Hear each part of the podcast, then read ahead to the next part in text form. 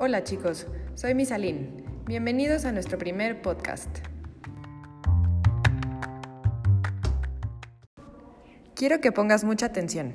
Escucharás una música y una persona hablando otro idioma. Intenta adivinar de dónde son.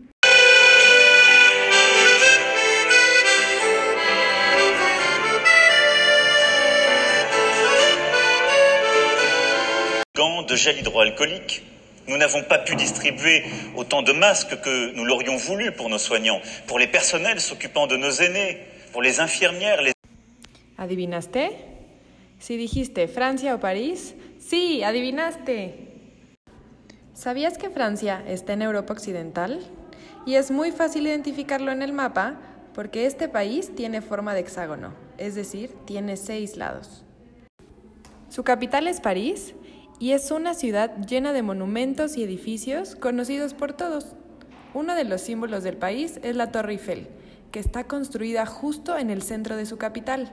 ¿La conoces? Algunos de los museos más importantes del mundo también están ahí, como el Museo Louvre.